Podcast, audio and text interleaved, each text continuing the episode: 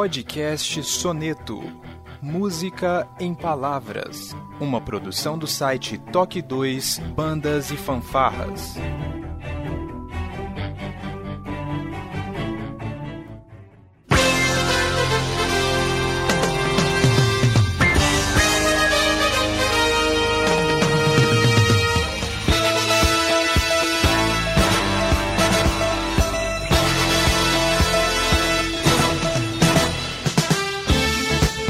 Boa tarde, boa noite. Sejam bem-vindos a mais um Toque 2 Podcast Bandas e Fanfarras no ritmo da vida, na batida do coração, diretamente de Ribeirão Pires, São Paulo. Eu sou Josi Slay e hoje está aqui comigo, diretamente de Valinhos, também São Paulo, o trompetista Naber de Mesquita. Seja bem-vindo ao Toque 2. Prazer é todo meu, meu amigo Josi Slay. De novo, estar tá aqui participando é, desse importante programa que tem sido enriquecedor para muita gente. Muito bem. E uma indicação do Naber. Hoje está aqui com a gente, diretamente da cidade de Botucatu, em São Paulo, o produtor musical Rinaldo Santos. Seja bem-vindo ao Toque 2, Rinaldo. Muito obrigado, Josisley, Naber. Uma honra estar com vocês nesse importante programa musical, né? Onde a gente tem a oportunidade de discorrer o assunto que a gente mais ama. Vamos lá. É isso aí. A gente vai conhecer um pouquinho do que é ser um produtor musical e da carreira do Rinaldo logo depois da nossa vírgula sonora.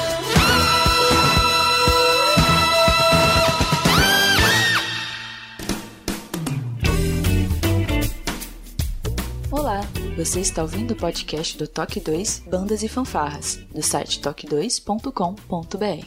Para entrar em contato conosco, você pode acessar as nossas redes sociais através do nosso site ou então pelo e-mail contato@toque2.com.br. E se você gosta do nosso trabalho e deseja nos ajudar a produzir um conteúdo com qualidade cada vez melhor, acesse a nossa plataforma de contribuição pelo site apoia.se toque 2 e veja como contribuir. Este podcast tem o apoio cultural do Portal Brasil Sonoro. Clique, ouça e toque. Para ter acesso às partituras, visite o site brasilsonoro.com.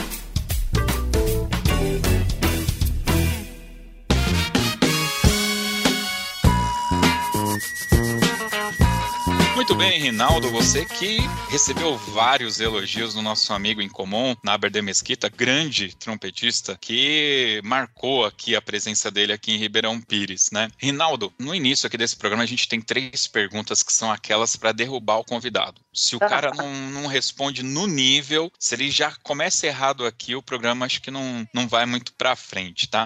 Então vamos, vamos lá, lá, concentra, concentra, tá? São três perguntas. Primeira, qual que é o seu nome completo? Qual que é a sua sua idade e qual a sua profissão, aquela que coloca a comida na mesa, paga o boleto. Meu nome é Rinaldo da Silva Santos, mais brasileiro que isso, impossível. Tenho apenas 44 anos de idade e a minha profissão é ser um produtor musical? Essas são as três perguntas que eu assustei aí, mas consegui responder. Cara, jovem pra caramba. Mas além de produtor, você é músico também, né? Porque eu sei que você toca numas bandas, numas fanfarras por aí. Sim, sim. Eu acho que a minha segunda instância, né, profissionalmente falando, seria ser um trompetista, um músico. Eu sou músico. O produtor musical, ele é um músico, ele precisa ter passado por essa fase, né? Mas, igual você falou, falou, o que faz pagar os boletos é a produção, produção musical e hoje, mais ainda, além de ser produtor, a gente tem que trabalhar com outras áreas dentro do mesmo foco, só que com a, a, a atualização da profissão, né? Que a gente vai discorrer depois, vou falar sobre o que é. Mas eu acho que é de fato a segunda instância seria ser um trompetista, um músico que toca em bandas, toca em orquestra, né? Mas o meu quartel general é o estúdio de gravação, é a produção musical. Muito bem. E como que você deu essa esbarrada na música, né? Da onde que surgiu essa vontade de lidar com a música, de aprender um instrumento? É família? Foi na igreja? Da onde que veio isso daí? Sim, eu sou de uma família de músicos, meu pai cantor, a minha mãe também musicista, né? Sempre trabalhamos na igreja e sempre em contato com a música, né? Eu nasci em São Paulo e até os quatro anos eu vivi em São Paulo, na cidade de São Paulo. E, e o final de semana era música. Começava ali na sexta-feira à noite, quando muito cedo, né? É, na sexta ou propriamente dita no sábado, né? No final de semana. E daí era sábado e domingo numa imersão literal mesmo na igreja, trabalhando com música, fazendo música. Meu pai, cantor, e, em 1980 a 82, ele cantava é, como cantor solo, mas ele tinha uma banda, né? Ele tinha um grupo musical a qual ele andava por São Paulo, cantava pela cidade de São Paulo. E como tinha muita igreja, lugares longes, então era aquela imersão. Ou você estava ensaiando, estava numa igreja é, com ele, ou na nossa igreja mesmo, mas sempre em participação musical, envolvendo música, né? E com isso você já, já adquire aquele feeling, você já adquire aquela, aquela base, né? A base da sua construção mesmo. Eu, eu, aprendi que na igreja eu posso fazer música, eu sempre estava envolvido com música em ambientes musicais, daí se aflorou, fui crescendo, foi o fato de, de trazer a, a tona tudo aquilo que você ouviu quando era criança e começou a aplicar, né? Acho que essa foi a, a virada, né? Porque eu já tinha meu envolvimento com música, mas ainda não sabia, não tinha estudado. Foi o fato de começar a estudar, pronto, tudo, tudo se colocou no lugar e ficou muito fácil. A minha consolidação, né, na música, né? Então, eu venho de uma família de músicos. Essa foi a minha, a minha primeira base. Normalmente, quando nós falamos de um músico cristão, é, as primeiras notas são dadas naquelas aulas de música da igreja, né? Batendo bona, como a gente fala. O seu início foi assim também, batendo bona. Exatamente, exatamente. Eu aprendi, comecei com a minha mãe, né? Mas com a mãe tudo é muito fácil, né? Você pode reclamar, você pode chorar, você pode, né? Daí, só que eu não ia para frente, né? Eu comecei a estudar tipo quatro, cinco vezes, agora vai, agora vai, e não ia, né? Daí veio um maestro, maestro Daniel Rufino, para São Manuel, a segunda cidade que, que, eu, que eu morei, né? Vim de São Paulo para São Manuel. E daí veio esse maestro em 1991, né? Ele começou, daí falou: ah, ele é um grande maestro, filho do pastor, vai começar a ensinar, ele é muito ruim, ele é muito bravo, tal, aquela coisa toda. E daí deu certo. Eu fui um dos únicos músicos que, que saiu daquela formação, porque eu já fui, nossa, agora eu preciso aprender. Agora não tem mais jeito, porque daí ele já chegou, já assumiu a banda da igreja, que era muito muito fraquinha, era muito singela, né? Era muito, é muito amadora mesmo, mas é, liderada por um grande guerreiro, né? Que tinha muita dificuldade, mas era um guerreiro, o irmão Renato. Daí ele assumiu, esse, esse maestro, Daniel Rufino, assumiu a banda e, e transformou aqueles, né? Começou a escrever arranjos, come, transformou a, a, realidade sonora da banda da igreja. Falei, Poxa, agora eu preciso ir, porque agora ficou bom. E de fato, daí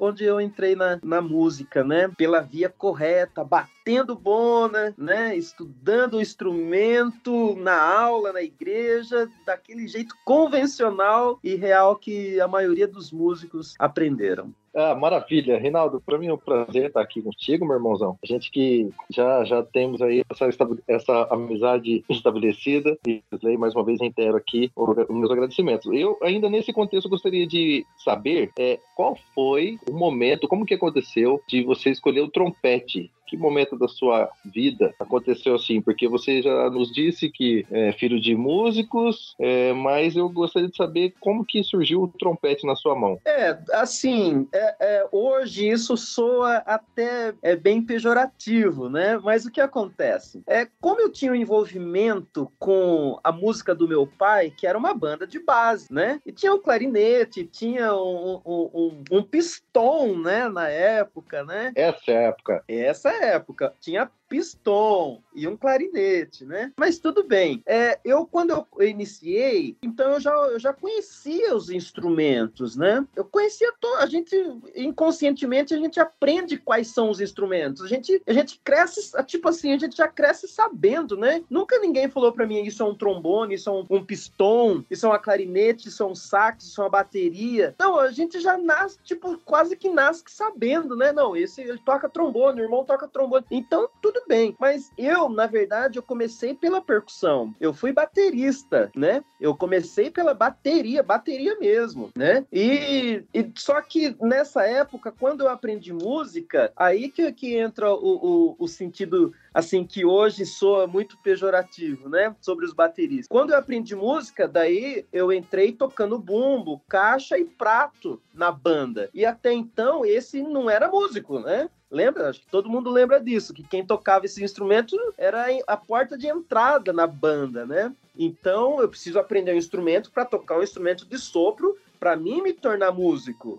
Antes era essa a visão que se tinha. Então eu comecei pela bateria, é, desenvolvi bem a bateria, comecei a tocar bem, né? Eu, assim, eu morava muito perto da igreja. E ao invés de estar tá brincando na rua, brincando de bola, brincando de alguma coisa, eu estava na igreja tocando bateria. Porque eu tinha a chave da igreja, né? Minha mãe é, do círculo de oração, ela tinha a chave da igreja, então eu saía da escola, eu ia para a igreja e ficava tocando. Então eu tinha já o Walkman, já tinha isso aí, né? Já levava o Walkman na, na, na igreja com a música que eu escutava em casa e falava, eu quero tocar essa música. Ia para a igreja tocar, né? Tocar o meu instrumento baseado naquilo que eu ouvia. Então foi um, um, um período de aprendizado é, bem, assim, bem, bem natural mesmo, né? E depois eu, quando eu me tornei músico, que eu aprendi música, que eu vim pro trompete. Eu já escutava muita, é, é muita banda banda. Eu gostava de discos de banda, né? Tem até uma história que depois posso contar que é com a banda de Tapira, né? E, então eu, os irmãos da igreja, inclusive o meu sogro hoje, eu ia na casa dele emprestar é, disco de banda, né? Então ele tinha uns discos legais, daí outro irmão tinha uns discos, outros discos legais, e eu, eu me alimentava muito disso. Até que, que eu escutei o disco de uma banda lá do Paraná. Essa eu não lembro qual, qual disco que é, né? Mas é, tem uma ligação assim que, poxa, é, só pode ter sido Deus que fez isso aí. Olha lá, daí eu escutei esse disco de banda, é, inclusive esse disco tá na casa do meu pai, e tinha o solo da música, tinha a música Eu Te Amo, do Oséias de Paula, que era um solo de trompete, né? Daí eu falei, meu Deus, que coisa mais linda isso! Eu quero tocar esse instrumento, maravilhoso. Daí eu me afunilei pro trompete, foi quando teve a oportunidade que eu aprendi música, daí o maestro maestro falou assim: Ó, você não pode ser trompetista, ó, seu beição, você é muito beiçudo, você não vai conseguir tocar trompete. Você, o seu negócio é trombone, bombardino, né? O, o antigo eufônio, ou tuba. É isso que você vai tocar. Não tem, não, trompete, pist, ou melhor, pistão não dá certo para você, né? Mas eu não, eu não gostava do, desses instrumentos, eu gostava do trompete, porque eu já tinha ouvido, eu já tinha me identificado com isso. Daí foi quando ele, ele saiu, que ele bebeu umas pingas lá, foi excluído da igreja lá pelo próprio pai, eu falei, agora! É agora que eu não vou mais tocar trombone. Terceiro trombone de harmonia. Não, é trompete. Agora eu vou tocar trompete. Daí ele saiu, veio outro maestro. Eu falei, ó, oh, Davi, no caso, Davi, eu quero tocar trompete. Eu não quero trombone. Então tá bom, vou arrumar um trompete para você. Daí foi no dia 30 de agosto de 1991, eu comecei oficialmente no trompete. Lembro até hoje, ele trabalhava de pedreiro do lado da minha casa. Falou, vou levar lá na construção que eu tô trabalhando. Rapaz, 8 horas da manhã eu tava lá para pegar o trompete. Pronto, daí eu nunca mais saí do trompete. Então esse foi o meu contato, né, minha identificação com o instrumento, ouvindo esse disco, né? Daí eu fui, só que como é, eu gostava já do trompete, mas eu não tinha acesso ao trompete, né? Eu, eu não, tinha, eu não tinha ninguém, um amigo, alguém que, que pudesse me falar bem do instrumento, eu só conseguia ouvir bem. E uma das, das referências que eu tive é o trompetista, é, é, é o maestro junto comigo aqui na igreja, o Edson Vander. E o Edson, presta atenção, o Edson Vander, ele, eu tenho uma ligação com ele que eu não consigo entender muito bem. Mas assim, o Edson, ele era da igreja, dessa banda, onde foi gravado esse, esse solo do Eu Te Amo, do Osés de Paulo. Ele era dessa igreja. Ele passou pelo todo o processo, entrou pela caixa, pela bateria, foi pro sax genes e ele queria chegar no trompete nessa banda. E ele chegou no trompete nessa banda. E olha só, ele foi influenciado pelo mesmo trompetista que eu, né? Ele era criança, ele aprendeu música nessa igreja lá no Paraná. Se eu não me engano, é o, o Muarama, se eu não me engano. Então, daí ele foi influenciado por esse trompetista e eu também pela gravação do disco. Daí, depois de muito tempo, aqui em São Manuel, eu vinha para Botucatu, que é uma cidade perto, e o Edson já tocava trompete. Eu falava, eu quero tocar igual esse, esse, esse rapaz toca. Ele tocava, ainda toca muito bem, né? É um som bem imponente e tal. Quando ele tocava assim, é, amolecia a estrutura, né? Tipo assim. E, e hoje a gente toca junto, né? Para você ver, só para acabar essa questão aqui, a ligação que eu tenho com ele, né? A esposa dele, fomos influenciados pelo mesmo trompetista. A esposa dele chama Elaine, a minha esposa chama Elaine. Ele é, tem uma filha que chama Mariana. Eu tenho uma filha que chama Mariana. Uma certa ocasião, a gente é, chegou na igreja com o mesmo modelo de carro, igualzinho, da mesma cor, e sempre acontecendo. E pela parte boa, né? Tocamos trompete, filhos de presbíteros, eu e ele, o pai dele presbítero, o meu também, a mãe dele do círculo de oração, a minha mãe também do círculo de oração. Daí a parte ruim é que a mãe dele faleceu de câncer e a minha também faleceu de câncer. É um negócio assim que a gente não acaba. E outras coisas também, uma ligação assim, sabe? Tudo igual, muita coisa aconteceu igual. Tocamos na mesma banda por mais de 20 anos, então influ... fui influenciado por ele. Então é uma coisa bem legal isso aí. E daí, quando eu vi ele tocando, eu quero tocar trompete também. E Deus promoveu essa bênção na nossa vida. Amém. Hoje tocamos lado a lado na igreja e isso já faz muito tempo. Maravilhoso. Poxa vida. É, é legal saber que vocês compraram o Camaro na mesma época, né? E veio importado, os dois Camaro amarelo mesmo na mesma época. Acho muito legal saber dessa história. Super, super. tu dizes.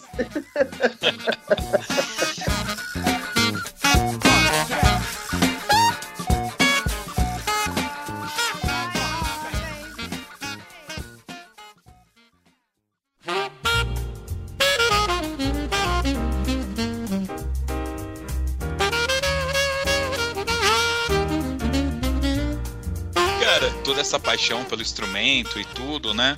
Ali na igreja, em algum momento você pensou assim: é, poxa, eu quero ser, é, sei lá, advogado, médico. Em que momento que deu aquele estralo e você falou: quer saber? É isso aqui que eu gosto, quero ser músico? Então, olha, olha só que interessante. Eu queria ser piloto de avião. Minha única paixão fora da música. Queria ser piloto de avião, queria ir para aeronáutica, consegui chegar lá, mas quando eu cheguei lá eu já queria ser músico na aeronáutica.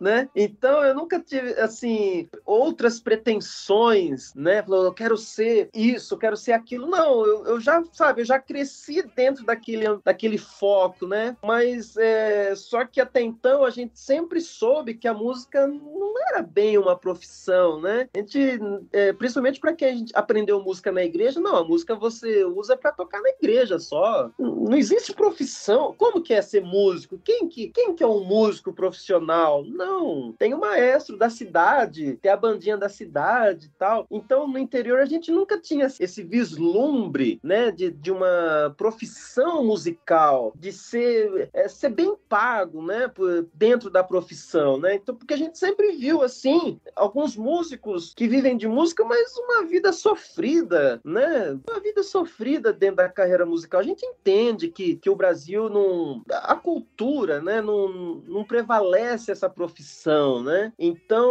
alguns poucos músicos, assim como o Naber, vive muito bem, né? Josi Slay vive muito bem. Então, agora, é, a gente que veio, no caso, de uma cidade muito pequena, tinha nem noção o que, que era viver de. como que é viver de música, né? Tanto é que eu demorei muito tempo para me consolidar na profissão, né? Então, é isso, né? Maravilha, Reinaldo. Mas nesse contexto, você citou aí para o Sr. Edson como um grande influenciador. Você teve outros professores? Quais foram? Sim, isso foi, foi até de 91 até o ano 2000, né? 2000, que daí eu já estava maiorzinho, e daí eu já comecei a querer ir para o conservatório, né? Comecei comecei a querer ir para Tatuí. Até então, meu pai, né, falou assim: eu falei, pai, pai eu, é, eu quero estudar no conservatório em Tatuí, né? Daí ele falou: tá bom, vou ver para você isso aí. Daí ele foi ver com alguns amigos da cidade e falaram para ele assim: Ah, em Tatuí só tem maconheiro.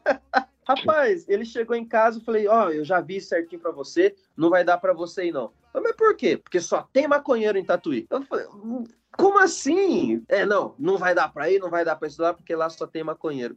Poxa, cortou, sabe? É corte Tramontina ali, cortou e pá, e acabou, né? Acabou a vontade, porque eu não ia. Meu pai que ia poder, ia ter que me ajudar, mas não, não tinha como, né? Entendeu? Nem um professor para fazer uma indicação, né? Olha só como que era difícil. Daí foi que depois eu tive que ir é, de forma autônoma, depois que eu fiquei de maior de idade, né? Consegui alguns contatos, e daí, daí depois que eu comecei a estudar no conservatório, lá em Tatuí, com o Cláudio Cambé, Cláudio Sampaio. Tive aulas também com Gilberto Siqueira. Esses foram o, o, o, os meus professores é, diretamente, que depois, depois eu voltei para o conservatório mais duas vezes, né? E sempre optei e sempre deu certo de estudar com o Cláudio Sampaio, com o Cambé. Não estudei com o Capitão, né? Mas estudei muito tempo com o Cláudio Cambé, Cláudio Sampaio, o Cambé, lá de Tatuí. Rinaldo, deixa eu te perguntar, porque eu eu bati um papo com o Israel Cardoso, trompetista, e depois que eu lancei o podcast dele, um pessoal da igreja escutou e falou: Ah, ele é filho da cantora tal, tal, tal, que eu nem vou lembrar, acho que é Soraya Sofia Cardoso. Cardoso. Sofia, Sofia Cardoso. Cardoso. Exato. E eu sou um crente relapso para algumas questões, uma delas é acompanhar o meio gospel. E eu não fazia ideia, tanto que eu nem questionei ele. Ele falou que a mãe dele cantava e eu deixei. Então, quem escutou lá o podcast, me perdoem, ouvintes, mas é que eu realmente não, não, não fazia ideia. O seu pai, você citou várias vezes que ele era cantor. Ele era cantor popular, ele era cantor cristão.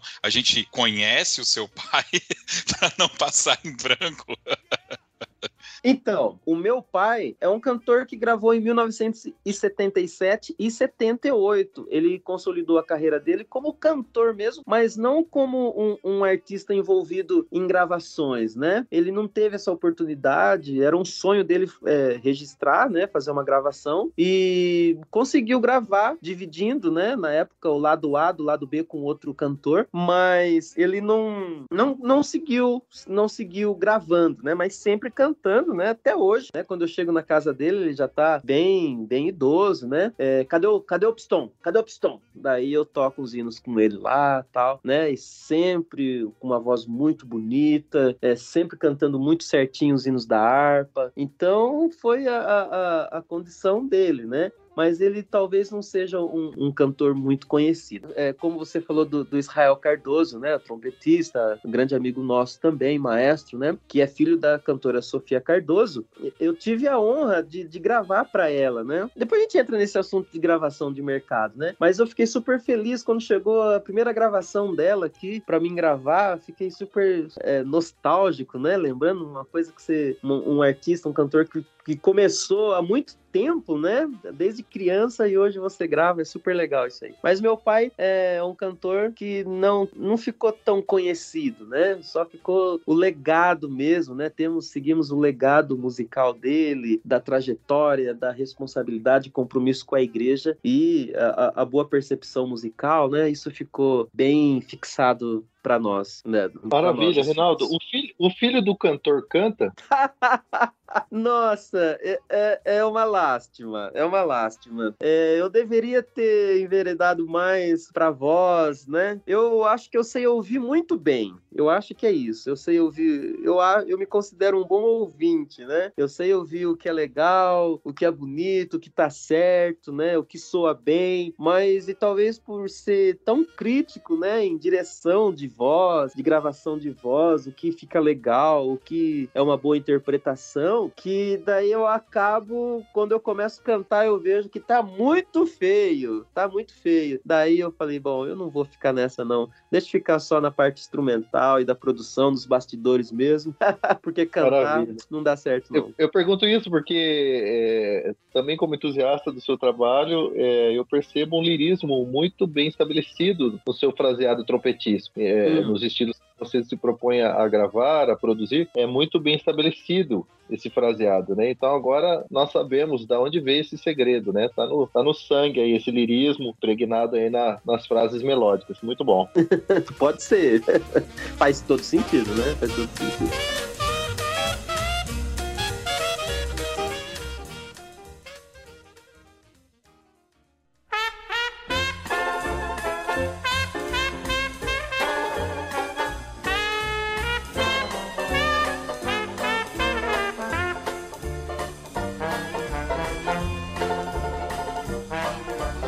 Legal. Rinaldo, eu quero falar da parte de produção, mas eu preciso citar a sua vivência em bandas e fanfarras, esse contato que você tem, porque os nossos ouvintes gostam de banda, gostam de fanfarra, banda marcial. E há algum tempo atrás, algumas semanas atrás, eu estive no campeonato de Santos e eu sei que você estaria lá também participando com uma banda, depois acabou não dando certo e tal. Qual que é esse envolvimento, essa proximidade que você tem das bandas e fanfarras? Então, legal, legal. Esse, esse envolvimento que eu tenho com bandas e, e fanfarras começou aí, tipo assim, vamos dizer, pela cara de pau.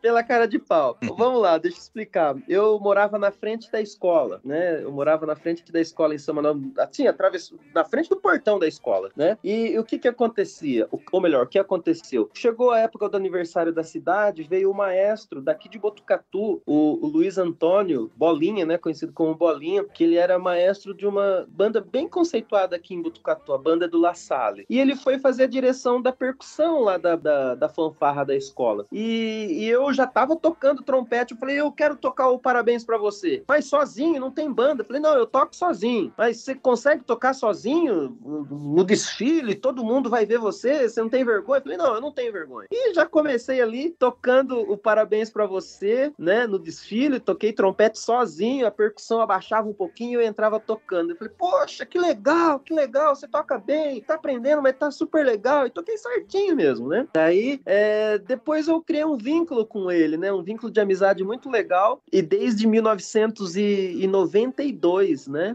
Eu, eu entrei em banda marcial e daí não saí mais. Daí fiquei na banda do La Salle até o fim da banda. Daí a banda do La Salle se transformou na banda é, da Afrap, né? Que foi a banda que foi pro campeonato de Santos, que você citou aí. É, uhum. E até hoje eu sou músico dessa banda, né? Assim, nem sempre eu consigo estar tá participando de tudo, né? Mas sempre quando tem alguma, alguma coisa especial, eles me chamam tal, e eu, com o maior prazer, com, com maior felicidade, sempre tô lá tocando com eles. Até também, né? E hoje eu levo a banda marcial assim, é como um, um recurso técnico mesmo para trompete, né? Para o trompete. Então, é, eu assim não penso em, em, parar de tocar em banda marcial, não. Enquanto eu tiver força, é lá que a gente vai estar tá tocando também. Você já participou em algum campeonato estadual ou algum campeonato que te marcou? Então, eu sempre participei dos desfiles, né? E campeonato foi esse de Santos, né? Que a banda foi muito bem colocada, ganhou, ganhou em algumas categorias. É, foi o primeiro, a primeira participação dessa banda em campeonato e onde teve bons êxitos, né? Boas notas e foi o, foi o único que eu participei. Geralmente eu passo lá no YouTube para ver. De fato, é bem emocionante a, uhum. a, a, banda tocando, né? Foi esse o, o meu ápice, né? Em, em campeonato, em participação de campeonato campeonato com bandas marciais. Você citou a questão da, da igreja, né? A igreja hum. que você frequenta, é membro, né? Você atua na regência, você toca, tem orquestra? Sim, sim, sim. É, em 2008, eu fui contratado pela igreja, né? Para trabalhar na transformação de banda para orquestra. Eu comecei a trabalhar, trabalhamos por oito anos né, na, na, na orquestra, transformamos de banda para orquestra, fiz a regência, né? Trabalhei sempre na produção da, da orquestra da igreja, construção de arranjos, né? É, a direção, a direção da, da orquestra da igreja mesmo. Trabalhei até 2016, né? Daí agora, em 2022, eu voltei para a regência da orquestra novamente e estamos trabalhando lá de novo, né? Na, na orquestra da nossa igreja. De 2016 a 2019, eu trabalhei numa outra orquestra, né? Na, na igreja Assembleia de Deus Promessas, aqui em Botucatu, né? Mas hoje trabalho aí na, novamente na, na liderança da orquestra da nossa igreja, Orquestra Filarmônica Ebenezer. Bacana, muito bom. Esse é um grande desafio, né? A gente está falando aí de um ministério que, que tem algum porte e capacidade financeira para ter um, um profissional do seu calibre para fazer essa transformação. Porém, a gente sabe, né, conhece aqui Ribeirão, é, é, um exemplo desse, que são igrejas menores, né, que acaba dependendo muito ali do público local, dos músicos da própria igreja, que muitas vezes não tem é, uma formação tão boa como é o meu caso, né? E aqui a gente teve um grande problema e não conseguiu fazer essa transição. Eu não me lembro se quando o Naber veio para cá nós estávamos com os violinos. Naber, você se lembra? Não, era banda, era, era, era, banda, só né? orquestra de sopros, é. Exatamente, né? E normalmente o que eu, eu percebo, normalmente é demais, mas eu percebo assim que o pessoal tem banda, aí começa a dar aula para violino e, e, pega ali as partes de, de flauta, enfim, acaba dobrando, né, com os violinos e tal, né? É, obviamente, esse não é o melhor caminho, né, Rinaldo? É,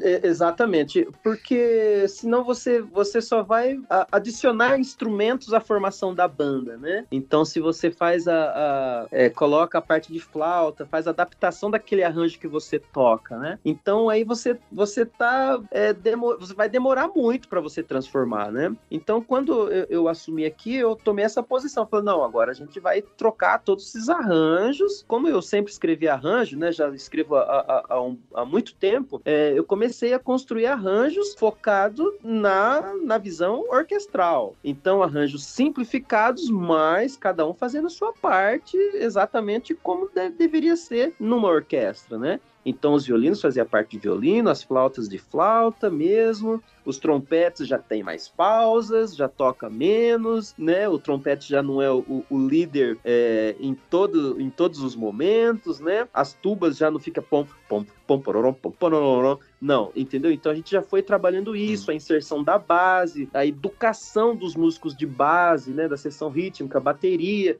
precisa ler, precisa convencionar, a leitura do, é, dos instrumentistas de base, guitarrista, tecladista, não, tem que ler a partitura como tá, já não dá para tocar de ouvido, já não é um negócio solto, tal. Então toda essa essa essa construção é, eu já tomei por base para mudar a sonoridade, né? Porque ainda demorou, demorou mais de um mês ainda para mim quando eu assumi, demorou mais de um mês para mim começar a trabalhar. Ainda a banda tocava, tal. E, e o maestro, o Foto, né, que me ajudou muito, né? É, hoje ele tá bem bem velhinho, né? Ele me ajudou bastante é, para aprender a escrever arranjo mesmo, né? Ele que me ensinou muita coisa. Então, é, demorou um tempo ainda para mim assumir, mais de um mês para mim assumir a regência do grupo e começar a colocar essa, essa, essa nova visão. Teve muita resistência, é, muita gente achou ruim, não gostava da, da, da, ideia, né? Mas foi indo que demorou assim um ano, em um ano, né? Que eu acho que foi um tempo, o melhor tempo possível, né? Dentro da, das, das possibilidades e condições que a gente tinha, para a gente oficialmente fazer uma apresentação como orquestra. A gente tocava nos cultos, né? Mas não tinha aquela responsabilidade ainda, né? Opa, vamos. Daí a gente foi pro Teatro Municipal, fizemos a primeira apresentação como orquestra, né? Com cordas, com, sabe assim, com uh, uh, muitos músicos a mais do que era a banda, né? Então a banda tinha, assim, 18, eh, 20 músicos. A primeira apresentação que a gente fez, a gente já tava com 40 músicos, né? Então é uma estrutura bem maior, né? E todo mundo muito animado. Então foi essa visão que eu tive trabalhar como orquestra e sem facilitar muito, não. Aqui tem que estudar, precisa estudar, precisa ter professor, precisa do, é, do instrumento, vamos colocar mais músicos, músicos chorava, sempre ajudava bastante, mas é assim, precisa fazer, precisa estudar para modificar é, a sonoridade e a gente ter uma, é, de fato, uma orquestra na nossa igreja. Essa foi a minha visão e deu certo, graças a Deus. Maravilha. Ô, Rinaldo, você, hum. como aquele menino, filho do cantor, cantor, que virou um grande trompetista, referência no Brasil. Qual foi, e, e aí nesse contexto eclesiástico, o, o, o, diretor musical, nesta abordagem de maestro de igreja, como é que foi surgir o, o produtor Rinaldo Santos? Foi uma, uma, virada de chave ou foi uma construção? Então, foi tudo encaminhando, né? Porque eu, eu, eu sempre, meu pai fazia programa de rádio, eu sempre tive muito envolvido nessa parte técnica. Daí depois chegou o primeiro computador em casa, a qual eu pude escrever os arranjos no, no antigo Encore, né? Tudo que eu falo é muito antigo, né? Parece, né? Mas é, foi o meu começo, né? Então eu, eu, eu comecei a desenvolver a tecnologia musical há bastante tempo. Então, daí quando eu vim trabalhar na igreja, é, aqui em Botucatu, eu já tinha um, um estúdio bem pequenininho, uma plaquinha de som, eu já tinha um, um, microfone, eu já tinha alguma coisinha assim, né? E quando eu mudei para Botucatu, eu já trouxe o estúdio para cá, casei, já tinha um estúdio bem pequenininho que já tinha construído há, pouco tempo, mas só que eu trabalhava no mercado formal. Daí o que acontecia? A música não me sustentava ainda, eu não conseguia viver de música, muito menos na produção que a concorrência era, era absurda, né? E já tinha os produtores com grandes estúdios, né? Que era o meu sonho. Então, é, quando eu vim trabalhar na igreja, que eu saí do mercado formal, então eu dava aula de músicas e trabalhava o final de semana na igreja. E durante a semana, o que, que eu ia fazer? Eu tocava trompete, gravava, produzi os arranjos e fui, fui me consolidando na, na, produção musical. Fui aprendendo, fiz alguns cursos, mas eu fui é, investindo todo o meu tempo disponível fora da igreja na produção, na gravação. Fui entendendo os conceitos de arranjo, de, de como se comportar numa produção é, que é totalmente diferente do arranjo que a gente faz na igreja, como diferenciar um arranjo de igreja, um arranjo comercial. Então eu tinha essa visão da igreja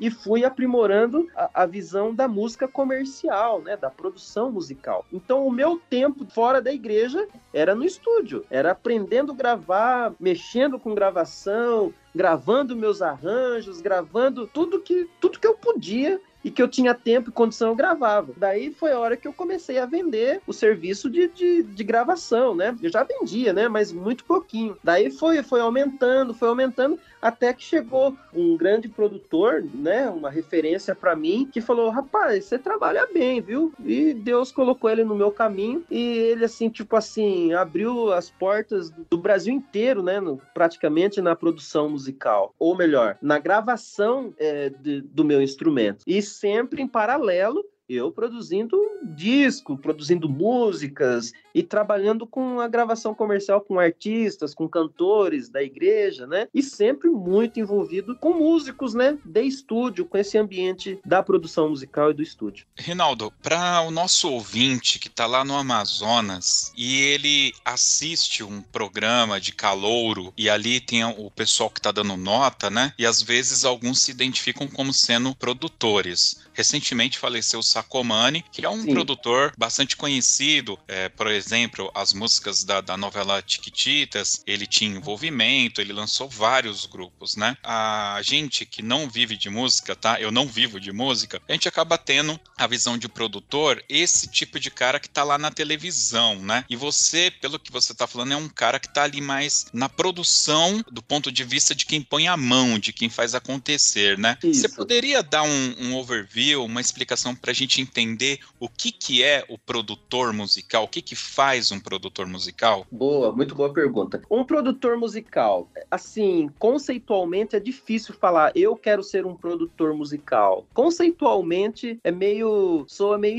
estranho isso, né? Que tipo assim, é, é um negócio que, que você só aflora isso, você aprende, mas você já, já vem com isso daí, né? Então o, o, o produtor, a gente vê igual o Sacomani, né? Já tive a honra de trabalhar com ele também, com a filha dele, né? É, em São Paulo. E, e, assim, a gente vê o, o, produtor da TV, né? Que produz esses hits. É, a gente trabalha da mesma forma, mas a gente tem que ter aquele ouvido para saber o, o que é necessário, porque não é bem igual um pastor. O que ele, ele tem que pregar, não o que você quer ouvir, aquilo que você precisa ouvir. O produtor musical já é totalmente avesso a isso, né? Ele tem que produzir aquilo que você quer ouvir, não aquilo que você precisa ouvir. o que você precisa ouvir, você aprende na escola. Na produção musical, não. Você tem que colocar aquilo que o seu público, que aquele determinado público daquele artista quer ouvir. Então você tem que fazer acontecer baseado na música da pessoa, no que é a música da pessoa. E quando a música da pessoa se identifica diretamente com o público, pronto, você é um produtor de sucesso. Você é um produtor que deu certo, que conseguiu emplacar boas músicas em bons meios de comunicação, tipo na TV, em, em, grandes rádios, né? Então é isso que acontece. Mas esse camarada ele também coloca muita mão na massa, porque não é só o fato de você saber ouvir música, saber colocar uma boa música, saber escolher uma boa música, quem vai participar dessa música, desse disco, dessa produção. Não é só isso. O produtor musical, cara, ele tem que saber é, soldar cabo eles têm que saber enrolar cabo. Primeira coisa que um produtor musical tem que saber é enrolar um cabo de microfone. Cara, isso tem muita gente que não sabe fazer. Pô, é grotesco ouvir um negócio desse. Pô, enrolar cabo. É, um cabo tem um jeito certo de enrolar, né? Um conector ele tem um jeito certo de como construir um, um, um cabo. Ele tem que saber conexão, ele tem que saber, ele tem que conhecer equipamento, ele tem que saber rodar botão, mas rodar na quantidade certa, da forma certa, entendeu? Ele tem que saber ouvir, ele tem que saber ouvir um bumbo de bateria e saber que aquilo não é bom, aquilo não vai prestar para uma gravação, entendeu? E, e, mesmo não prestando, ele tem que fazer alguma coisa para deixar aquilo comercial. Ou ele troca o músico, se ele não, se ele tem condição, ele troca o músico, ele troca o estúdio, ele troca tudo. Agora, se ele não tem condição, daí sim é tirar leite de pedra. Que nós precisamos aprender. Sempre tirar leite de pedra do músico, do equipamento e fazer aquilo soar muito bem num grande PA, fazer aquilo soar muito bem na TV, que é totalmente diferente, soar muito bem num rádio. E hoje fazer soar muito bem no seu foninho, no seu foninho de, de mil reais e também no foninho de cinco reais, entendeu? Que a pessoa põe no celular e ouve sua música. Então, daí já tem os conceitos de, de mixagem, de masterização, qual a diferença, é, como vai masterizar isso, como que vai preparar esse som para deixar isso comercial, de forma comercial. Quem que é um músico que sabe gravar bem um instrumento? Quem é um músico que grava meia boca? Quem é um músico que, que, que trabalha muito bem com edição do seu próprio instrumento? Quem é um músico que tem o seu home studio dentro de casa, que sabe realmente gravar o instrumento e que eu não vou me preocupar, eu só vou contratar ele e não vou precisar mexer em nada a gravação já vai vir pronta, entendeu? Então é, é muitas nuances que tem dentro da produção musical que, que transforma você em um bom profissional ou não, que transforma você em um, um dardo, né, que acerta sempre o alvo ou não, tá? E acertar o alvo não quer dizer só fazer sucesso, que isso não depende do produtor, tá? O produtor, ele é contratado para fazer um bom trabalho. Mas e a mídia? Quem que vai fazer a mídia desse, desse cantor? Como que vai escoar essa produção? Quem que vai veicular isso? Isso já não depende do produtor, entendeu? Então, é, são todos esses detalhes que a gente precisa se atentar para uma música dar certo. E a música que não dá certo não é só culpa do produtor, e às vezes ninguém tenha, tinha interesse em fazer aquela música ser conhecida no planeta inteiro. Mas era uma gravação, precisava ser um registro, um registro importante, às vezes, para uma família, para uma pessoa, para uma cidade, para um estado, entendeu? Então, isso o produtor ele tem que ter essa, essa visão clara do que ele vai apresentar depois de pronta um, um registro eterno, né? Que o produtor ele tem que pensar, ah, aquela música vai ser minha filha pro resto da vida, entende? E, e rapaz, não vai morrer, nunca uma música morre, né? Então, se, se é bem gravado, se tá bem armazenado, se for bem divulgado, aquilo não acaba nunca mais. E aquilo vai ter o seu SIC RG e você vai levar pelo resto da sua vida. Quanto tempo faz, né? Que o Sacomani produziu, né? A, a, música das crianças lá, tal, da, da novelinha, né? Sim. Não morre, não acaba. E faz isso te dá uma sobrevida muito grande, né? Então, imagina, se isso dá uma sobrevida pro produtor musical, imagine pra música, né? É uma coisa que não acaba. Então, essa é a visão de um produtor musical, é, os sentidos que ele tem que ter aguçado e a visão de como fazer aquilo ficar bem, ficar bem. Questão de mídia, questão de veiculação, não é responsabilidade dele, tá? Mas fazer aquilo virar um produto comercial audível, legal e muito bem registrado, aí sim a produção, o produtor musical, ele que tem essa responsabilidade. Eu vou fazer uma, um resumo porco aqui, você me perdoe, tá? Mas pelo que você me falou, eu captei três grandes ideias aí. Você tem que ter todo um conhecimento técnico de equipamentos, etc. Você precisa ter o feeling para saber saber se aquilo tá bom ou não, que é isso que você disse do audível, e você precisa ter relacionamento, né? Quando você falou uhum. aí, por exemplo, de saber, não, aquele trombonista, eu vou pedir essa passagem para ele, ele vai me mandar pronto, eu só vou encaixar aqui e só vou ter o, o, o trabalho de aumentar e baixar o volume, coisa desse só. tipo, né? Tipo assim, exatamente isso aí, exatamente isso aí. Porque, sabe, é, eu pegar eu pegar um músico, é, não menosprezando, que eu também sou um músico, da, somos músicos da igreja, mas um músico que não tem uma, uma vivência com gravação. Ele tem a vivência é, da colocação do som no naipe da igreja, na banda marcial, na orquestra sinfônica, entendeu? Mas ele não sabe como que ele se comporta na frente do microfone, com fone de ouvido onde a primeira coisa que vai embora é a qualidade do som e a afinação. Exatamente. entendeu? Então, colocou o fone no ouvido, você se bloqueou ali, entende? Então, é esse cuidado que você tem que ter em saber quem realmente sabe fazer. E esse cara, ele sempre tem que surpreender, tá? O músico de estúdio, ele tem que surpreender não só pela proposição musical que o produtor passou. Não, ele tem que chutar para cima e arrebentar fazer muito mais que aquilo dentro do que é a, a, a concepção da obra, mas ele, ele ser um músico, ele, ele deixar aquilo musical,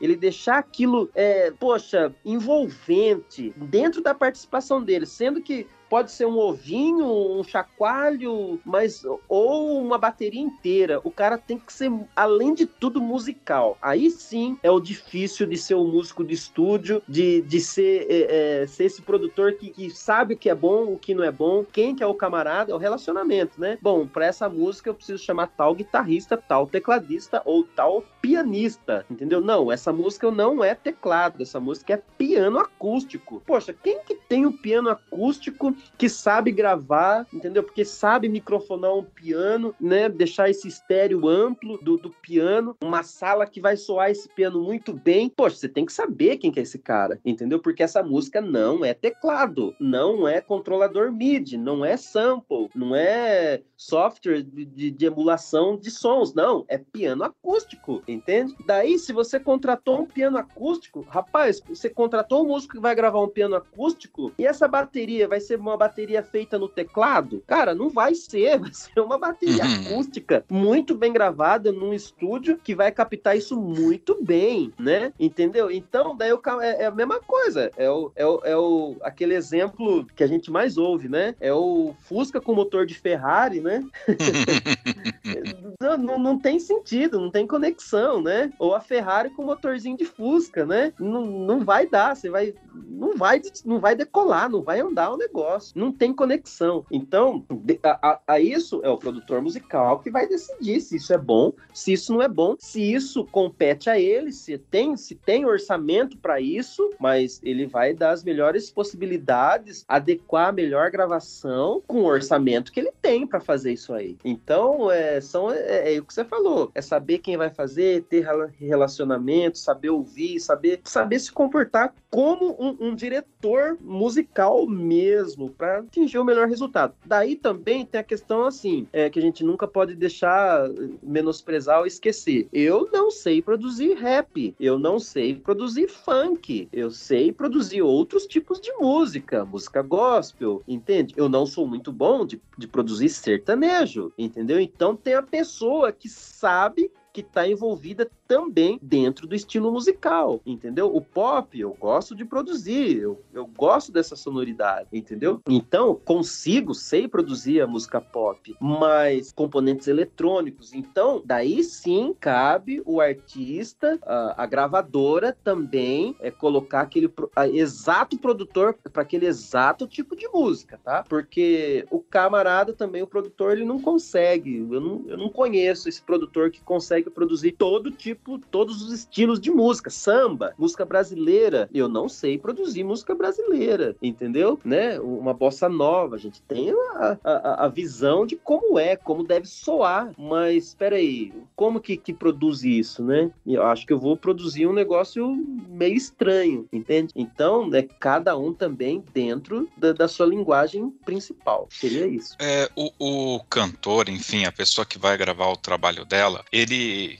vai chegar com as letras, vocês vão conversar antes, ele já vai chegar com uma prévia um, em violão, algo do tipo. Como que funciona esse processo de sair da letra e chegar num, num CD pronto ali? Legal. É... é, a gente precisa ouvir a música. Eu preciso já ouvir uma música assim, na voz e violão. A letra é uma poesia. Ela não é uma música ainda, né? Então eu tenho que ouvir a ideia musical. Eu já tenho que saber o estilo que eu vou trabalhar, né? A gente conversando, ah, vamos gravar. Vamos gravar o quê? Não, esse é o artista tal. É, ele gosta da sua. Já tem uma, tem que ter uma proximidade. Ele já ouviu o seu trabalho, ele gosta do que você faz tal. Quero gravar com você. Beleza. Bateu aí todo mundo aí que a gente já, já trabalha na mesma linguagem musical. Mas vamos lá, ele tem que me apresentar uma composição já, né? Ó, você canta esse estilo de música tal, e essas são as músicas, né? Música autoral, ou de outro compositor, apresentou a música, vamos começar a trabalhar. Bom, primeira coisa é o orçamento, né? Como que a gente vai gravar isso aí? Quem serão os músicos?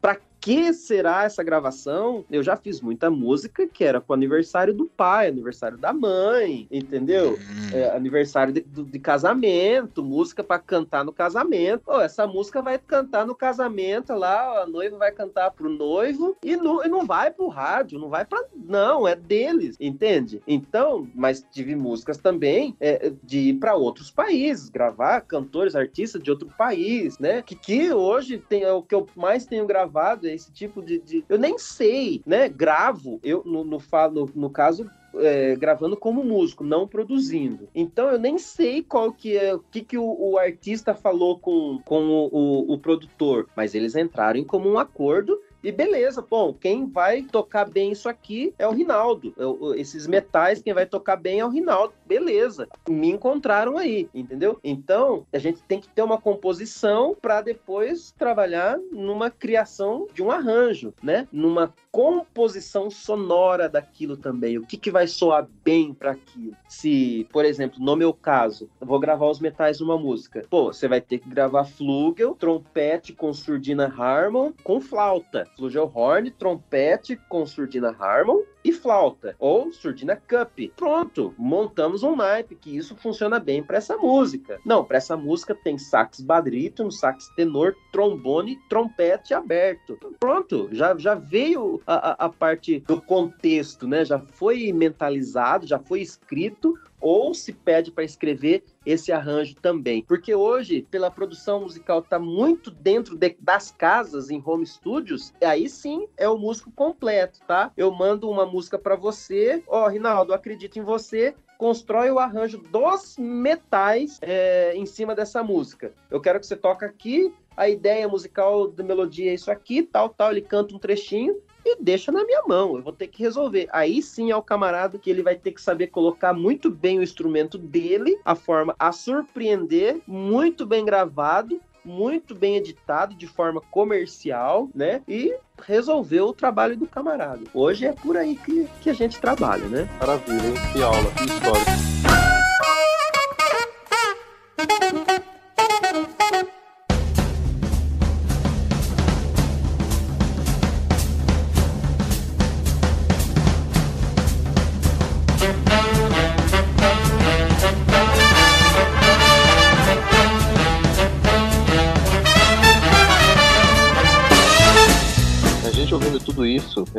Particularmente, eu me reportei aqui. É uma experiência intensa que você, como produtor e também músico e compositor e arranjador, teve nessa pandemia. Você poderia falar para nós um pouquinho sobre o projeto Sons da Esperança? Muito legal. Um projeto que, dirigido por você, né, que tive a honra de, de, de trabalhar, né? Lembra, né, quando a gente começou, quem Foi. que vai compor, como que é, né? Quem que vai compor a melodia? Quem vai compor a música? E depois, Foi. quem que vai fazer o arranjo dessa música? Quem que vai fazer a gravação? Quem que vai editar? Quem que vai editar o vídeo?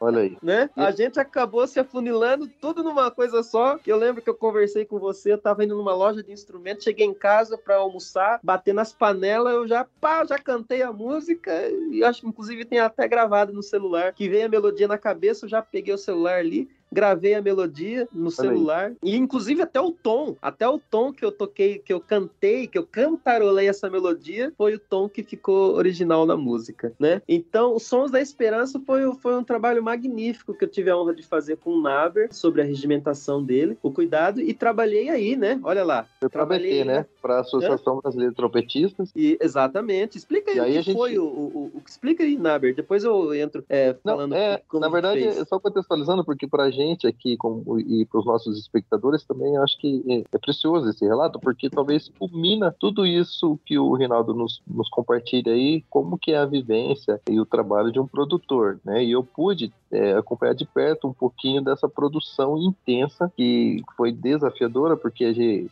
no caso, ele, enquanto produtor, ele teve um Brasil de trompetistas, através da ABT, né, Associação Brasileira de Trompetistas, ainda na, na gestão anterior, do professor Flávio Gabriel, é, de, de conseguir, de alguma maneira, uma representatividade nacional de trompetistas, na mobilização de que, e na intenção de que essa produção através desta música, é, escrita para pelo menos uns 30 trompetistas participarem, servisse de alento e de consolo para as famílias que naquele momento, ainda na primeira parte da pandemia, já estavam perdendo entes queridos, né? Sim. E aí nessa, nessa comoção social, é, através do apoio da ABT, é, foi lançado esse convite desafiador ao nosso amigo produtor Rinaldo e ele abraçou de pronto esse desafio. Então, é, eu gostaria que você externasse aqui para a gente uma maneira sintetizada, como foi isso? A, a saber que a captação fora feita de, dos celulares dos respectivos trompetistas profissionais do Brasil, né? Como é que foi isso? Exatamente. Então, é, você fez a, a, a regimentação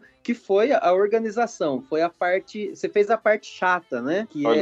é contratar o, o, trompetista, ou melhor, encontrar o trompetista, né? Ninguém cobrou nada para fazer isso, nem eu, foi. né? Todos nós trabalhamos de forma voluntária. Isso foi, foi um desafio, foi muito legal, mas foi um desafio muito grande, né? A, a qual a, a gente tomou para si toda toda a carga, né, Foi. de responsabilidade de entregar um produto pronto. Então, você escolheu os melhores, né, considero eu, é, é, alguns dos melhores trompetistas do Brasil, com maior representatividade em todo o Brasil, em todos os estados, né, teve uma representação de pelo menos um trompetista, foram 39 trompetistas, mais quatro músicos de base que compôs essa produção. Eu escrevi é, 24, a partir da composição, abri o arranjo para 24 é, instrumentos, alguns fizeram algumas dobras e foram é, aberto seis naipes, né, Naber? Seis Sim. naipes de quatro trompetistas e, e eles trabalhavam em comunicação um com o outro e foi feito o, o, uma base, né? Nós gravamos a, o arranjo, gravamos a base, é, a base rítmica, né? Dessa produção e daí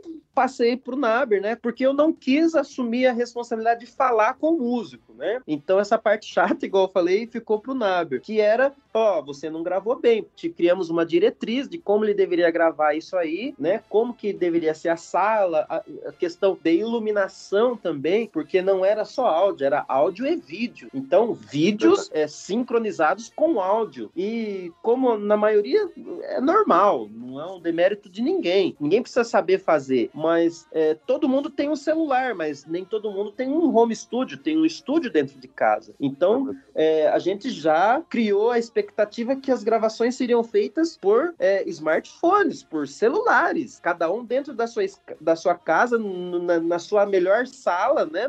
Dentro, é perto do, do, da sua melhor acústica que você tinha dentro da sua casa para realizar essa gravação. Então, chegou muitos sons, timbres, cada um com a sua identidade própria, é, instrumentos diferentes, equipamentos diferentes, sonoridades diferentes, e fazer isso transformar em seis naipes de trompetes, de quatro músicos cada naipe, é, desenvolvendo uma música. E a, a os timbres não foram correlacionados de instrumento para instrumento. Por mais próximo que o Nabi organizou isso, cada um gravou com um celular diferente, numa sala diferente, com um som diferente, com um reverb diferente, né? E a minha missão era transformar esse som de celular em algo que soasse comercial e com nível profissional de áudio e vídeo. Tinha músicos que gravavam contra a luz, né, com o celular é, na frente de uma janela, assim, né, a janela atrás do, do, do, camarada, né, então só pegava luz, não pegava nada. Opa, tem que gravar de novo. Músico que tocou errado.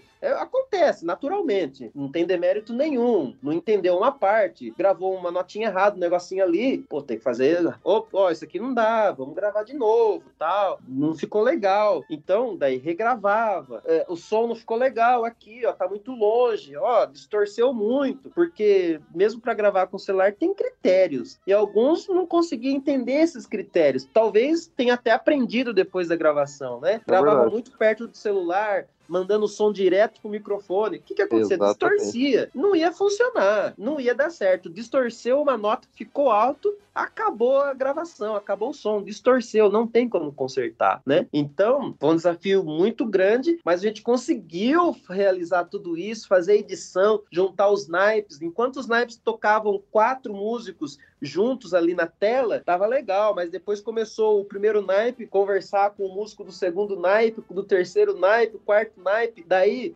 o primeiro trompete do primeiro naipe era o primeiro que era os, tinha o segundo naipe com outro segundo trompete, o terceiro naipe com o terceiro. Daí virou uma bagunça na tela. Então foi uma edição muito complexa de vídeo, sincronização, edição, mixagem e masterização. Daí, no caso, eu volto lá, né? para as minhas raízes. Fiz toda a edição, a mixagem, mas a masterização foi feita em Los Angeles, lá no, no estúdio da Paramount. Foi muito legal pelo meu pai da produção musical, Adilson Kruger, né? Então foi um trabalho assim que ficou eternizado, né? Tá eternizado. A música ela não vai morrer. E tá lá, é, teve trompetistas nessa, nessa pandemia que perdeu a vida, mas a gente fez a nossa contribuição musical nesse momento e tá lá para todo mundo ver eternamente, né? Não vai, nunca vai sumir essa música, né? Que foi um momento bem legal como produção musical, como uma obra num momento totalmente difícil, principalmente para nós músicos, né? Mas com o cuidado e a direção do Naber deu tudo certo, glória a Deus, chegamos no final. Para quem quiser assistir, Reinaldo, como é que faz? É, Sons da Esperança, é só é, é, pode entrar pelo meu canal no YouTube, ela, ele tem lá, tem vários links, outras, outros músicos participantes que, que postaram da seus ABT também, é, né? Da própria Oi? ABT, né? Da própria da ABT, ABT também. no canal da, da ABT, né? Mas é, como a música ela, ela é uma música autoral, no caso autoral minha mesmo, né, com a participação de outros músicos, ela ela tá registrada em meu nome e tal, está nas plataformas digitais, qualquer plataforma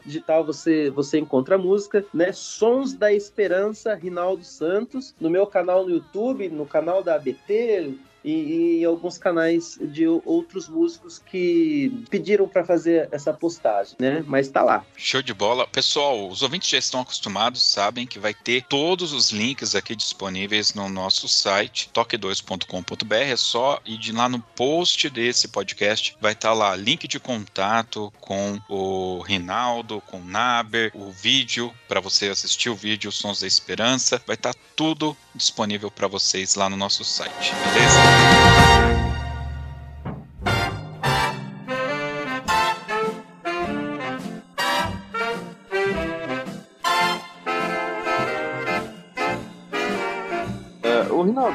tudo isso que você vem falando pra gente, rapaz, a gente vê um portfólio cada dia mais expressivo nas plataformas. É, parece que se destaca alguns vídeos Sim. que você fez um trabalho, um cover de hum. um artista mais famoso do meio gospel internacional, que é o Phil Driscoll. Pô, oh, legal. Fala um pouquinho pra gente sobre isso. É, Phil Driscoll, do meio trompetístico, né, gospel, ele é uma das maiores referências, né? Ele tem uma identidade muito única, né? Ele tem um SIC e um RG muito bem numerado ali, que é ele mesmo, né? E eu confesso que quando eu vi ele, Phil Driscoll, foi por volta de, de 1990 e lá, fumacinha, 98, 99, eu falei, poxa vida, isso é impossível de se tocar, isso é, isso é fora da, da realidade humana, né? De, de se tocar isso aí. E eu sempre ouvi, mas com uma muita, muita distância, Phil Driscoll, né? E daí depois eu, eu comecei, depois que com, com o advento da internet, eu fui me aproximando, né?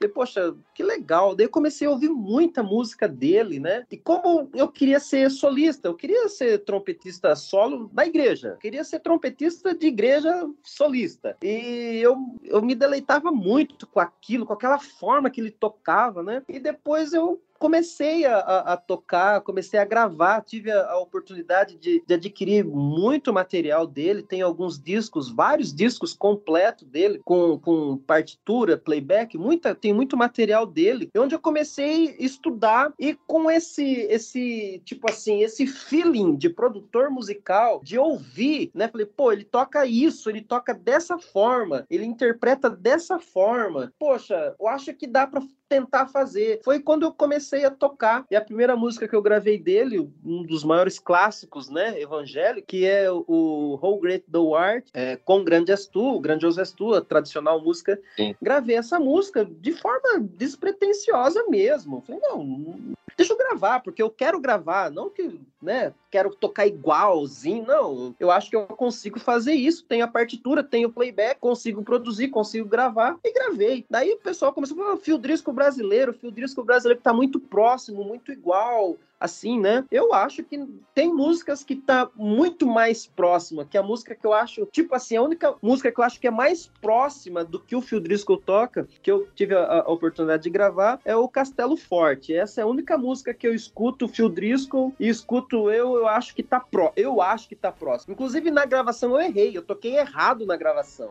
Eu falei, eu não vou editar, não vou gravar de novo, é isso aqui mesmo e vai ficar dessa forma, porque eu achei que ficou muito, muito próximo, né? Então, eu mantive o erro, deixei o erro na gravação, é, poucas pessoas vão perceber, mas eu deixei lá. Então, eu, daí eu tive essa, essa oportunidade de desenvolver a minha música baseado nessa identidade musical, né? Tem outros trompetistas que eu gosto muito, que tive a honra de ter é, um contato bem próximo, que me ajudou nessa construção de interpretação. Isso foi aconteceu com o Arturo Sandoval, quando tive a honra de conhecer ele pessoalmente, que eu, eu, ele já, o, o Arturo Sandoval já acompanhava meu trabalho, já conhecia minhas gravações, os meus vídeos, vídeos, né? Ele já tinha acesso, já tinha conversado algumas vezes com ele, né? E, e quando ele veio para São Paulo, ele me reconheceu na sala. Pô, Rinaldo, pô, você, né? A gente vê seus vídeos, conhece seu trabalho, parabéns, tal. Fiquei com ele ali é, em São Paulo quando tive a honra de conhecer pessoalmente. E foi uma aula muito grande que eu tive com ele só de ver ele tocando. E o que aconteceu? Ele ensaiou de uma forma, ele passou o som antes da apresentação tocando a mesma música de outra forma e na hora da apresentação ele tocou de outro jeito. Então eu entendi aí, vale a sacada que transformou a minha vida. Poxa vida, faça música, viva música, não, não fique preso. Não, isso não vale para todas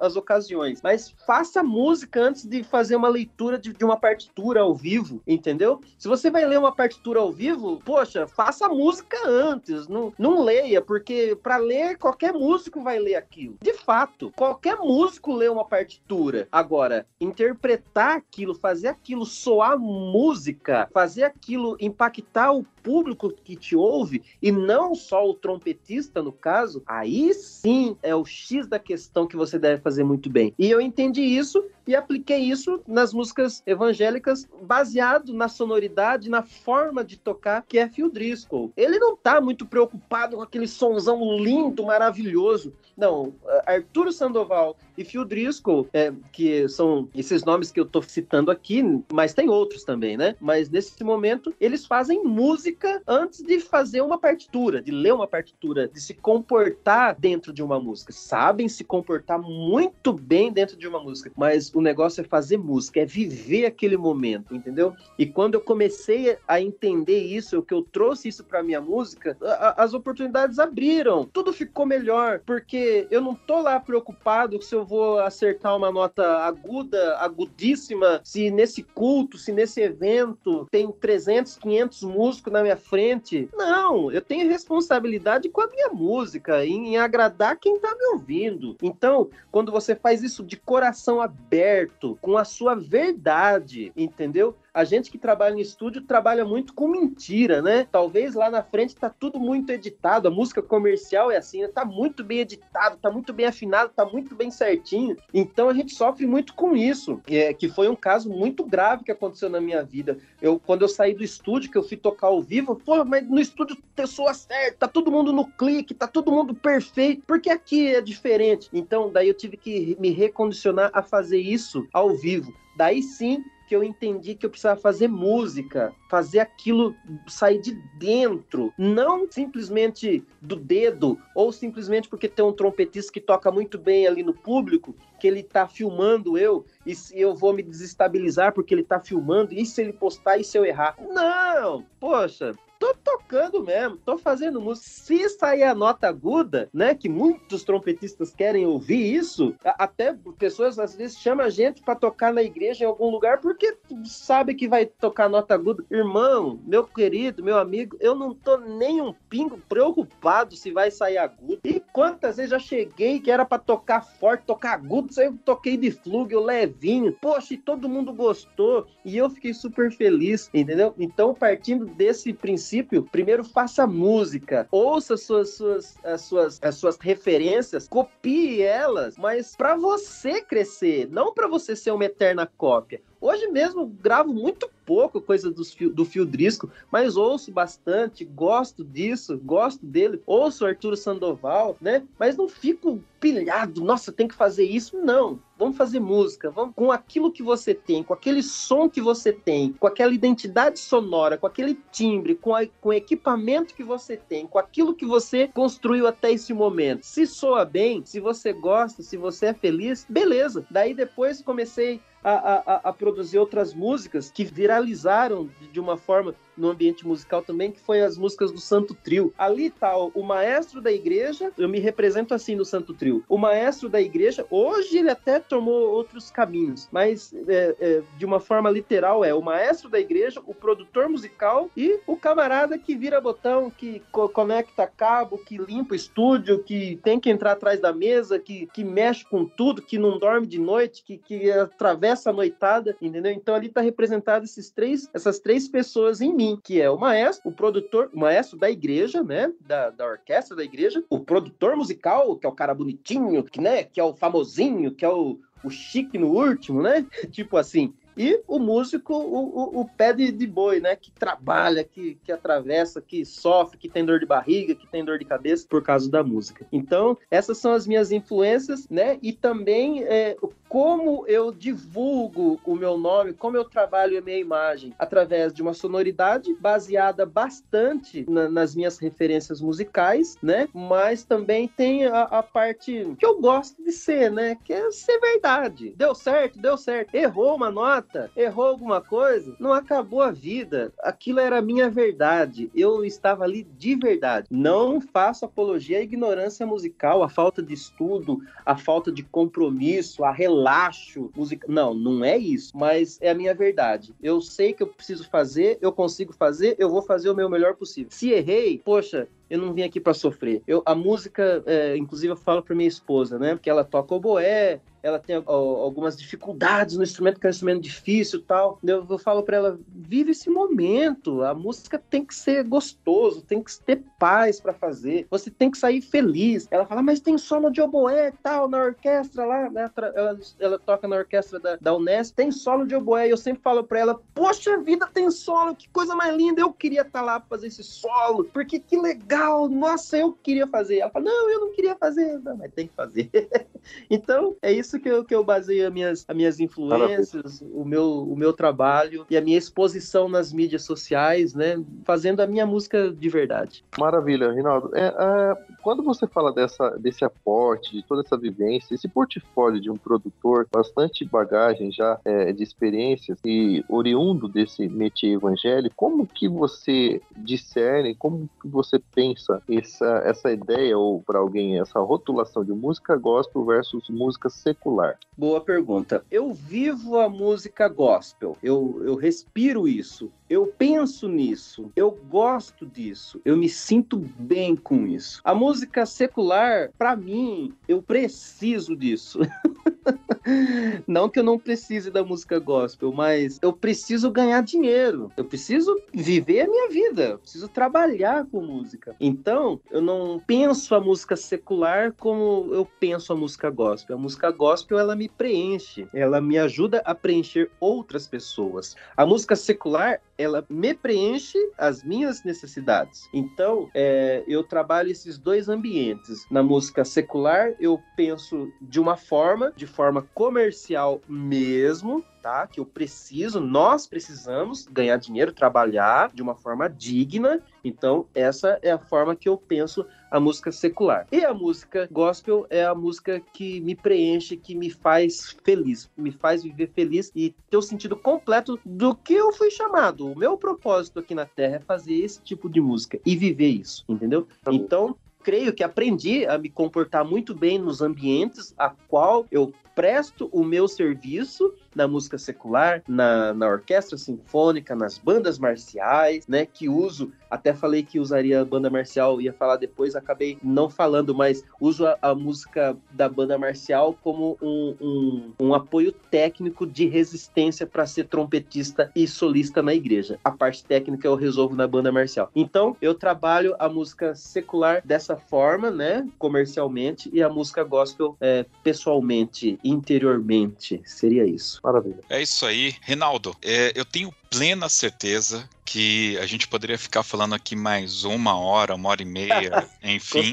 Porque você tem bastante conteúdo, tem muita coisa que você poderia acrescentar aqui, mas acredito que a gente tirou muitas dúvidas em relação à profissão de produtor. Certamente a gente tirou aquelas curiosidades que eventualmente alguém tem. Eu achei muito bacana, muito proveitoso esse nosso bate-papo. A gente está indo para a parte final. Eu gostaria de abrir aqui um espaço aqui no final para você utilizar esse espaço como você quiser cobrar uma dívida, mandar um abraço para alguém, enfim, vale qualquer coisa, o espaço é todo seu. Cobrar dívida? Poxa, até isso. Então vamos lá, o dono da padaria que tá com o meu caderninho lá, esquece de mim. Não, não tem nada. A música, ela deve ser alguma coisa que você use para ser feliz. Nunca desista, embora tenha muitos momentos a qual eu penso nisso. Até o Naber, por ser um amigo muito próximo, já me ouviu chorar muito em relação a isso. Ele já me ouviu muitas vezes, mas não é uma coisa fácil você desistir de algo que é o seu propósito na Terra. E o Naber, é, agradeço a Deus pela vida dele, porque tem me ajudado muito, né, nas minhas eh, dificuldades, né, em relação à profissão, porque a gente tem dor de cabeça, a música, é, talvez a música como hobby, ela é só alegria, é só momentos de prazer, é aquilo que você faz para ficar feliz, para dar risada, para estar tá no meio das pessoas. A música profissional não. A música profissional, ela te dá dor de cabeça, ela te dá dor de barriga, ela te faz perder o sono na hora que você precisa realmente descansar, né? Ela faz você acordar cedo, você correr atrás dos seus objetivos, seus objetivos pessoais, de cuidar da sua família. Então, é, nunca desista. Se esse é o seu propósito, é, vai em frente. Você não, não vai morrer, não vai perder sua vida por causa de uma dificuldade ou outra. A dificuldade, ela sempre vem, mas sempre persista. E se você quer viver essa realidade para você, entenda isso. Você vai chorar, você vai sofrer, como em qualquer outra profissão. Vai ter algum maestro chato, vai ter algum diretor artístico chato, é,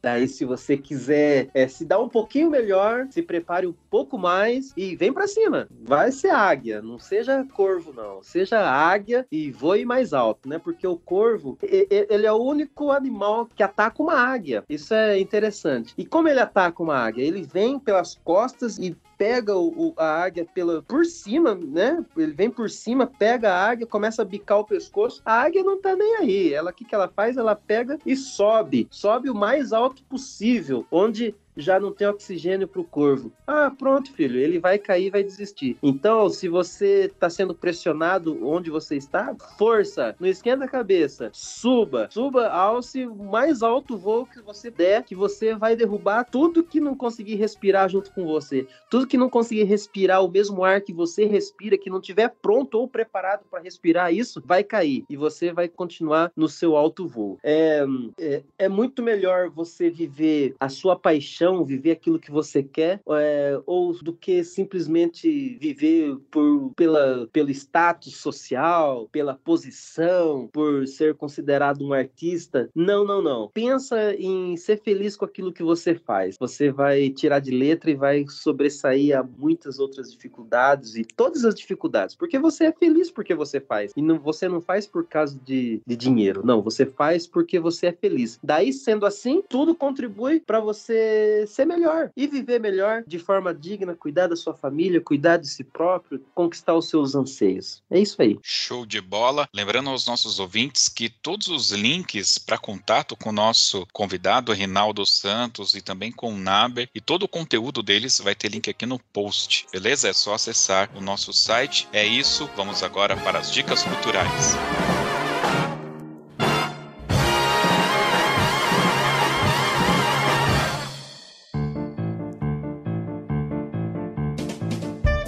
Muito bem, dicas culturais, aquele momento que os participantes aqui desse programa vão dar algumas dicas, né? Pode ser um filme, uma série, um livro, um sabor de pizza, horas bolas, por que não? É isso. E eu sei aqui que eu peguei o pessoal meio desprevenido, então eu já vou dar a minha dica logo de cara aqui, que é o seguinte: vocês sabem que eu gosto muito de séries, eu ah, assisto muitos filmes, muitas séries, e recentemente estreou na Netflix uma série chamada Sandman, né, que seria Homem-Areia, mas não é o Homem-Areia, é, é, é, um personagem da DC Comics já de muito tempo atrás e é baseado numa HQ do Neil Gaiman, que é um escritor fantástico. Eu acho esse cara assim muito bom e eu quero indicar que vocês não assistam a série, mas leiam as revistas em quadrinhos, os HQs do Neil Gaiman, é, especificamente sobre Sandman. É, a série é legal?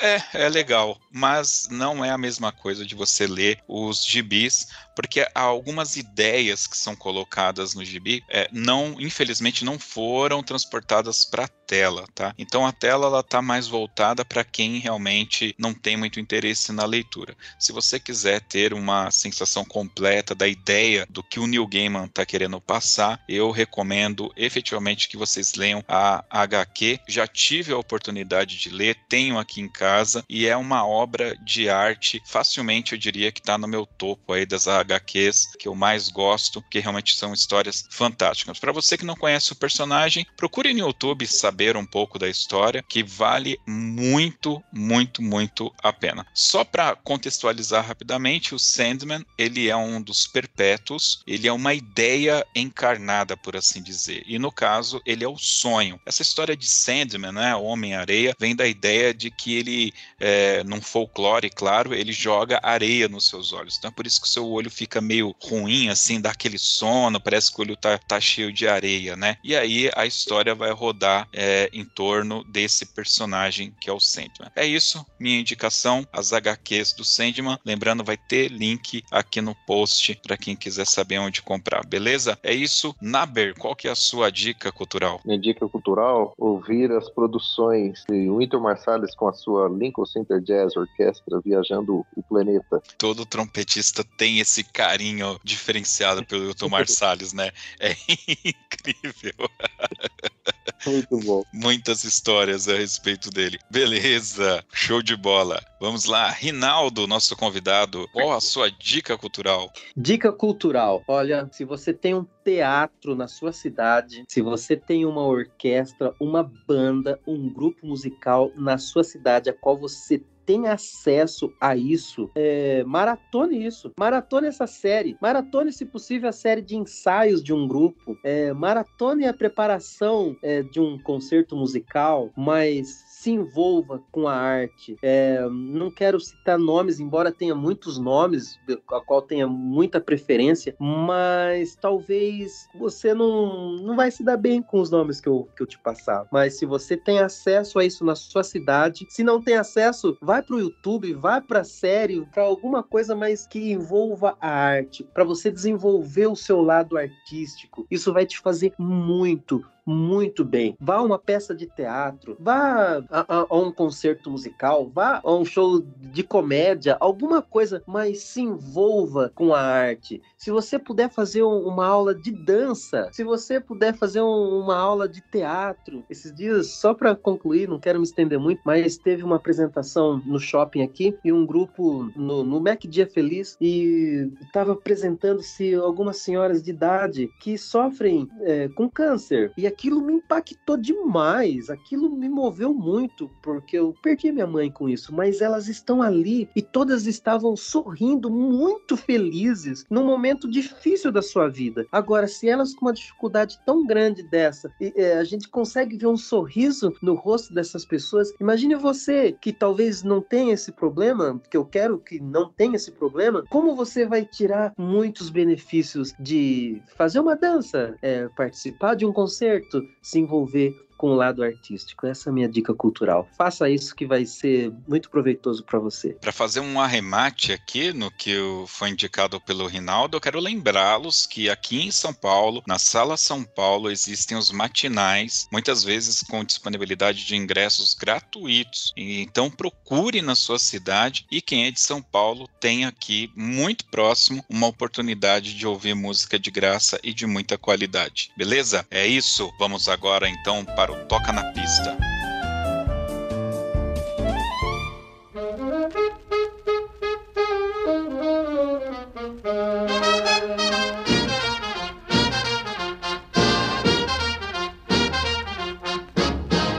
Bem, meus queridos, o Toca na Pista, aquele momento que o nosso convidado tem que escolher uma música para a gente escutar aqui no final, finalizar este programa, né, com alto garbo, por assim dizer, mas não pode ser qualquer música, tem que ser aquela música do coração, aquela música que tem uma relação, né, uma historinha para contar pra gente. Não precisa ser uma música orquestrada ou de banda, vale qualquer tipo de música. Rinaldo, por favor, fique à vontade. Maravilha. Pode ser duas? Vou fazer diferente então. Escolha duas. A gente coloca uma na abertura e outro aqui no final. Tá bom. Então vamos lá. A primeira música que eu quero indicar é, seria Gonna Fly Now, do grande Maynard Ferguson. Uma gravação que move muitos trompetistas. E para acabar, eu prefiro que você ouça a música Mirrors, do Justin Timberlake. Uma música que eu amo, amo. Eu acho muito legal. É uma música que mexe bastante comigo e eu gosto muito dessa música. Ouça aí e se deleite também. Tem outras músicas, mas vamos ficar com essas duas. Maravilha. Eu gostaria de agradecer aqui a presença do Naber. Eu sei que o Naber tem presença também nas redes sociais e tem uma, uma discografia também aí disponível, né, Naber? Temos sim. Estamos nas redes sociais aí, tentando difundir o que de bom e enriquecedor aí, principalmente na música é, gospel, também da programação e temporada da Sinfônica de Campinas e dos projetos que a gente faz pelo Brasil e algumas igrejas, é, principalmente. Bom, nas redes sociais, arroba Naber Mesquita. Esse podcast ele vai no ar aqui, vai dar tempo ainda. Você aí da sua igreja que ainda não fez um culto de ação de graças pela passagem dos 100 anos da harpa cristã, aliás, é um podcast que nós estamos devendo aqui, hein, Naber? Você pode chamar o Naber para fazer uma visita na tua igreja, né, e falar um pouco sobre a harpa cristã, que é, você tem um carinho muito grande, né, pela harpa, né, Naber? Temos sim, temos sim, porque é o nosso inário oficial da igreja que traz muitos valores técnicos, musicais, espirituais e teológicos, né? Tudo num compêndio só. É isso aí. A gente ainda vai fazer um podcast sobre a harpa cristã e dá tempo ainda de chamar o Naber e fazer um culto bem bacana falando aí sobre a harpa cristã. Rinaldo, mais uma vez muito obrigado pela sua presença. Foi um bate-papo fantástico. Queria ter mais tempo aqui, quem sabe a gente não faz mais um para falar um pouco mais sobre outros projetos aí, porque você é muito valoroso, né?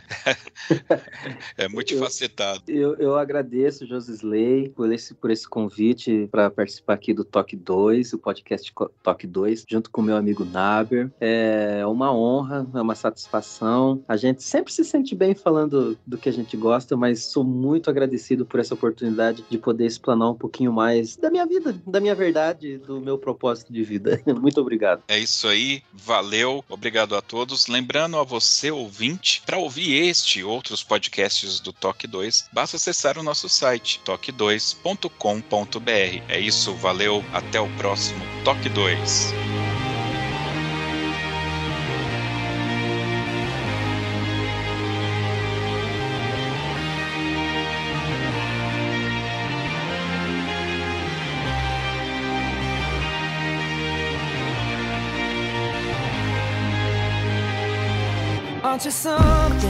To admire? Cause you shine on something like a mirror And I can't help but notice You reflect in this heart of mine If you ever feel alone and the glare makes me hard to find Just know that I'm always very loud on the other side Cause with your hand in my hand and a pocket full of soap I can tell you there's no place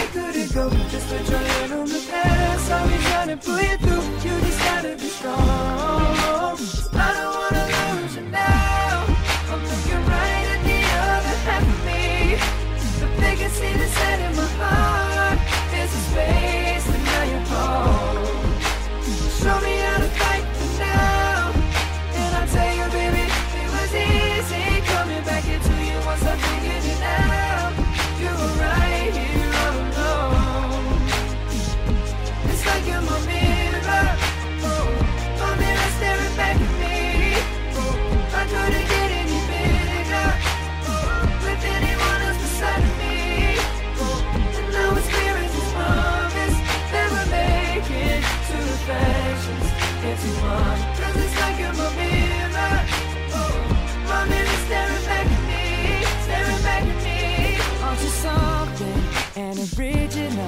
Cause it doesn't seem really as simple. And I can't help but stare Cause I see true summer in your eyes. Ooh, I can't ever change without you. You reflect me, I love that about you. And if I could, I would look at us all the time with your hand in my hand in a pocket full of soap. I can tell you there's no place we could go. Put your head on the past, I'll be trying to pull you through. You just gotta be strong.